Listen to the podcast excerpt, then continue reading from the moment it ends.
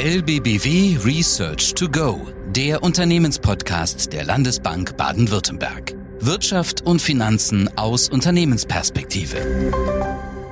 Herzlich willkommen zu LBBW Research to Go, der Unternehmenspodcast der Landesbank Baden-Württemberg. Heute wieder mit mir Clemens Bunschuh aus dem LBB Research, Ihrem Gastgeber. Und ich möchte heute mit Ihnen über die Finanzplanung 2022 für Unternehmen sprechen. Hierzu habe ich mir tatkräftige Unterstützung aus unserem Corporate Finance Advisory Team geholt und ich freue mich sehr, dass Dr. Markus Holder heute hier ist. Markus, hi. Hallo Clemens, vielen Dank für die Einladung. Ja, die Planung für Unternehmen 2022 ist umso wichtiger, da die Welt nach wie vor im Stau steckt. Die Lieferketten sind auf das Äußerste strapaziert. Es gibt Lieferengpässe im Halbleiterbereich, im Rohstoffbereich. Es gibt Energieknappheit, vor allem auch getrieben aus der Volksrepublik China heraus. Und insofern kommen immer mehr Branchen, gerade des verarbeitenden Gewerbes, hierzulande und in Europa unter Druck und mittlerweile ist es auch so, dass die Dienstleistungsbranchen hier in den Frühindikatoren immer mehr nachgeben. Das heißt, insgesamt klimmt die weltwirtschaftliche Dynamik ab und insofern ist es natürlich wichtig, sich zu überlegen, mit welchen Parametern gehe ich als mittelständisches Unternehmen ins nächste Jahr und vollziehe meine Planung. Markus, zunächst würde mich mal interessieren, angesichts der eklatanten Lieferengpässe von denen unsere kleinen und mittelständischen Unternehmen betroffen sind. Wie kann Working Capital Management hier Abhilfe schaffen, gerade in Bezug auf Nachschub- und Absatzprobleme, Transport- und Materialkosten oder auch dem Verbrauch von unfertigen Vorräten beziehungsweise einem Aufbau fertiger und halbfertiger Produkte. Wie ist da deine Einschätzung? Ja, es ist in der Tat so, dass wir von unseren Kunden in, äh, in, unterschiedlichen Farben und unterschiedlichen Intensitäten immer wieder ähnlich gespiegelt kriegen, dass sich hier Nachschub- und Absatzprobleme auf eine ungewöhnliche Art und Weise paaren. Wir sehen in gewissen Branchen den Abbau von Vorräten, weil Nachschub schwierig ist. Wir sehen gleichzeitig die Schwierigkeit, halbfertige Produkte fertigzustellen und die Schwierigkeit, fertige Produkte dann auch abzusetzen. Und das führt dann zu einer unguten Verschiebung innerhalb des Vorratsvermögens. Es verhindert dann, dass Umsätze generiert werden und dass neue Forderungen überhaupt entstehen. Was wir jetzt nicht haben, ist sowas wie, wie eine Glaskugel. Ähm, das kommt dir vielleicht eher bekannt vor. Ähm, was wir aber versuchen an der Stelle, ist so ein, so ein großes Fußballfeld der Möglichkeiten abzustecken. Wir, wir befinden uns gemeinsam mit unseren Kunden sozusagen im, im Anstoßkreis in der Mitte des Feldes und dieser, dieser Anstoßpunkt entspricht so in etwa der, der Schätzung nach bestem Wissen und Gewissen, wie die nächsten ein, zwei, drei, vier Jahre sich weiterentwickeln. Trotzdem gibt es aber auch nach vorne, nach links, nach rechts unterschiedliche Möglichkeiten und unterschiedliche Entwicklungen, die wir noch nicht abschätzen können und leider auch nach hinten unterschiedliche Szenarien, die die ungünstige Entwicklungen mit sich bringen. Diese günstigen und ungünstigeren Entwicklungen könnten dann beispielsweise sein, dass Materialien doch besser zu beschaffen sind als eigentlich angenommen oder dass die Materialknappheit und vor allem die Kosten, die mit diesen Materialien verbunden sind, noch mehr ansteigen, als das tatsächlich nach bestem Wissen und Gewissen abgeschätzt wurde. Kannst du das vielleicht mal etwas plastischer darstellen? Gibt es da Best Practice, Erfahrungsberichte jetzt aus der jüngsten Zeit? Wir, wir haben in letzter Zeit äh, beispielsweise mit einem mittelständischen Kunden ähm, aus dem Württembergischen diskutiert, ein, ein Kunde ähm, aus dem Industriegüterbereich mit einem Umsatzvolumen zwischen 100 und, und 200 Millionen Euro. Und wir haben mit ihm ähm, diskutiert, was es heißt für seine Finanzplanung, wenn gewisse Working Capital Effizienzen sich besser oder schlechter entwickeln, als das bisher geplant war. Wir haben ähm, mit ihm darüber diskutiert, was es bedeutet, wenn seine Forderungen runtergehen. Wir haben mit ihm diskutiert, was es bedeutet, wenn seine Forderungen weiter ansteigen, sei es, weil seine Kunden eine schlechtere Zahlungsmoral an den Tag legen, sei es aber auch, weil er mehr umsetzt und mehr ähm, Forderungen generiert. Also wir versuchen, um das Bild vom Fußballfeld ähm, nochmal zu bemühen, wir versuchen in der Mitte des Spielfelds uns so aufzustellen, und dann aber nach vorne und nach hinten Eventualitäten abzustecken und deren Implikationen für die Finanzkennzahlen, für seine Refinanzierungstätigkeit abzuschätzen. Okay, also ich höre raus, dass ihr hier auch diverse Stressszenarien fahren könnt für die einzelnen Parameter der Planung, um dann gewisse Entwicklungen in der Zukunft zu antizipieren beziehungsweise auch mit Wahrscheinlichkeiten zu unterlegen, nehme ich an, oder? Genau. Simulation ist das ganz große ähm, Stichwort an der Stelle. Und mithilfe dieser Simulationen stecken wir Eventualitäten ab und mithilfe dieser Ergebnisse aus den Simulationen können sich Unternehmen auf diese Eventualitäten vorbereiten. Und das Schöne und Charmante an der Stelle ist, dass mit unserem Tool diese Unternehmen das im stillen Kämmerlein machen können, und sie können für ihre eigenen Zwecke diese Simulation durchführen, ohne dass die Welt davon äh, Bescheid kriegt, um sich eben auf das eine oder andere eventuell auch ungünstige Szenario vorzubereiten. Okay, dann nehmen wir doch einfach mal ein Beispiel aus der prominenten Automobilindustrie. Diese steht inklusive der ganzen Zuliefererschaft derzeit vom gewaltigen Umbruch aufgrund der disruptiven Technologie, allen voran dem E-Antrieb. Und bisher lag der Fokus eher auf dem Verbrenner sowie dem Antriebsstrang und jetzt herrscht immenser Innovationsdruck, hier beim Thema E-Mobilität voranzugehen und hier besser zu werden und die Marktanteile natürlich auch international zu verteidigen. Wie könnte so ein Stressszenario anhand gewisser Kennzahlen deiner Meinung nach aussehen? Du hattest jetzt gerade den äh, Transformationsdruck angesprochen. Dieser, dieser Transformationsdruck führt jetzt beispielsweise auf der Investitionsseite zu nötigen Investitionen oder ähm, eröffnet auch Möglichkeiten zu akquirieren. Wir, wir könnten jetzt an dieser Stelle beispielsweise in neue Produktionsstandorte, in neue Produktionsmaschinen investieren, beziehungsweise die Investition simulieren. Wir könnten aber auch aus der Sicht eines Unternehmens das Portfolio, das Produktionsportfolio durch eine Akquisition erweitern, arrondieren und zukunftsfähig aufstellen. Auf die Art und Weise können wir jetzt mithilfe unseres Tools unterschiedliche Szenarien abbilden, die Investitionen aus unterschiedlichen Quellen speisen, genauso wie die Akquisition, um Eventualitäten, und hier kann ich wieder dieses Bild vom Fußballfeld bemühen, um den größeren oder auch den kleineren Schluck aus der Pulle, die größere oder kleinere Investition mit all ihren Implikationen zu simulieren. Okay, Markus, du hast jetzt Investitionen angesprochen, dass, dass euer Tool dabei unterstützen kann. Investitionen sind natürlich sehr wichtig für ein Unternehmen, sind aber auch mit sehr viel Unsicherheit behaftet. Kannst du das mal näher ausführen, wie euer Tool hier unterstützen kann, um beim Thema Investitionen etwas mehr Orientierung geben zu können? Genau, die, die Schwierigkeit sehen wir aktuell bei einem Kunden, der eine, eine Produktionserweiterung inklusive neuem Gebäude, neuem Gelände plant.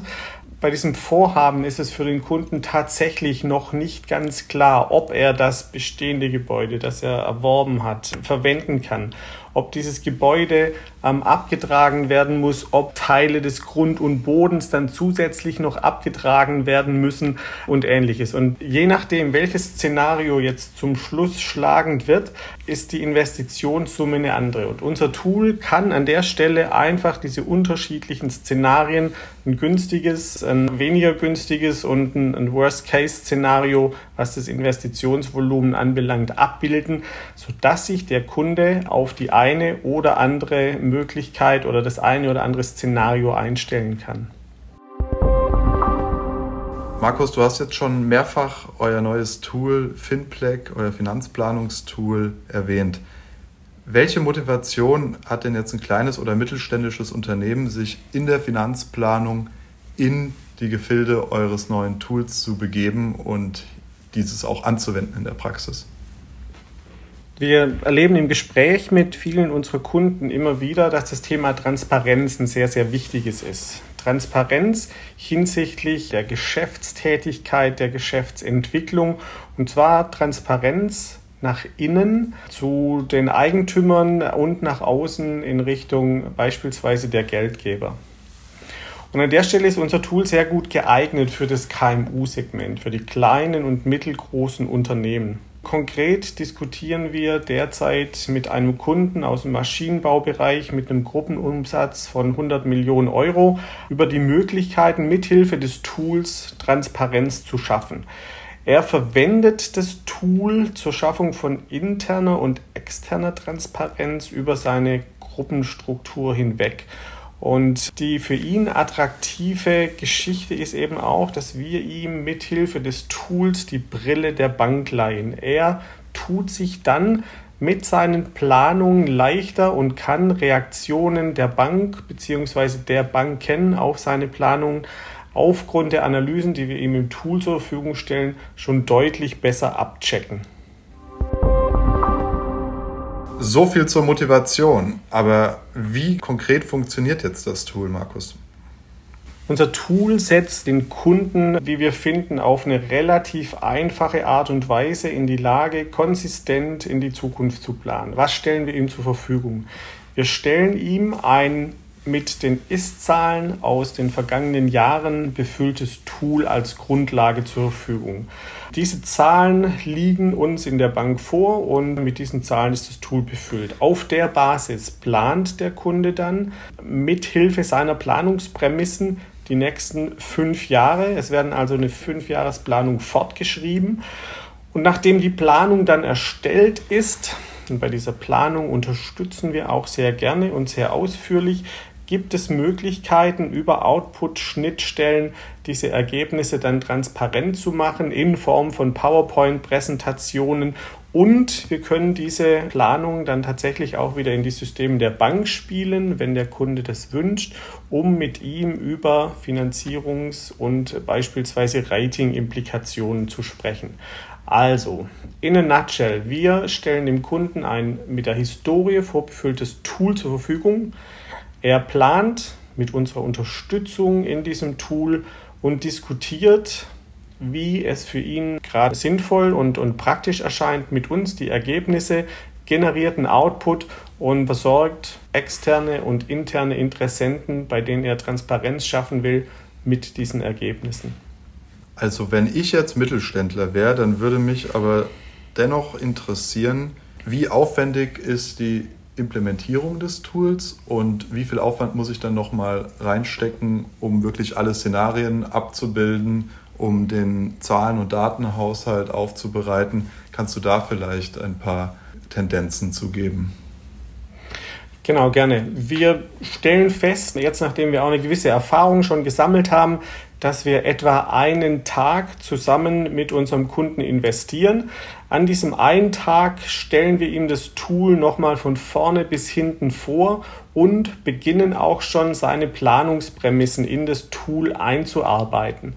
Nach diesem einen Tag, den unser Kunde investiert hat, gemeinsam mit seinen wichtigen Personen aus dem Finanzbereich, ist er in der Lage, das Tool zu bedienen.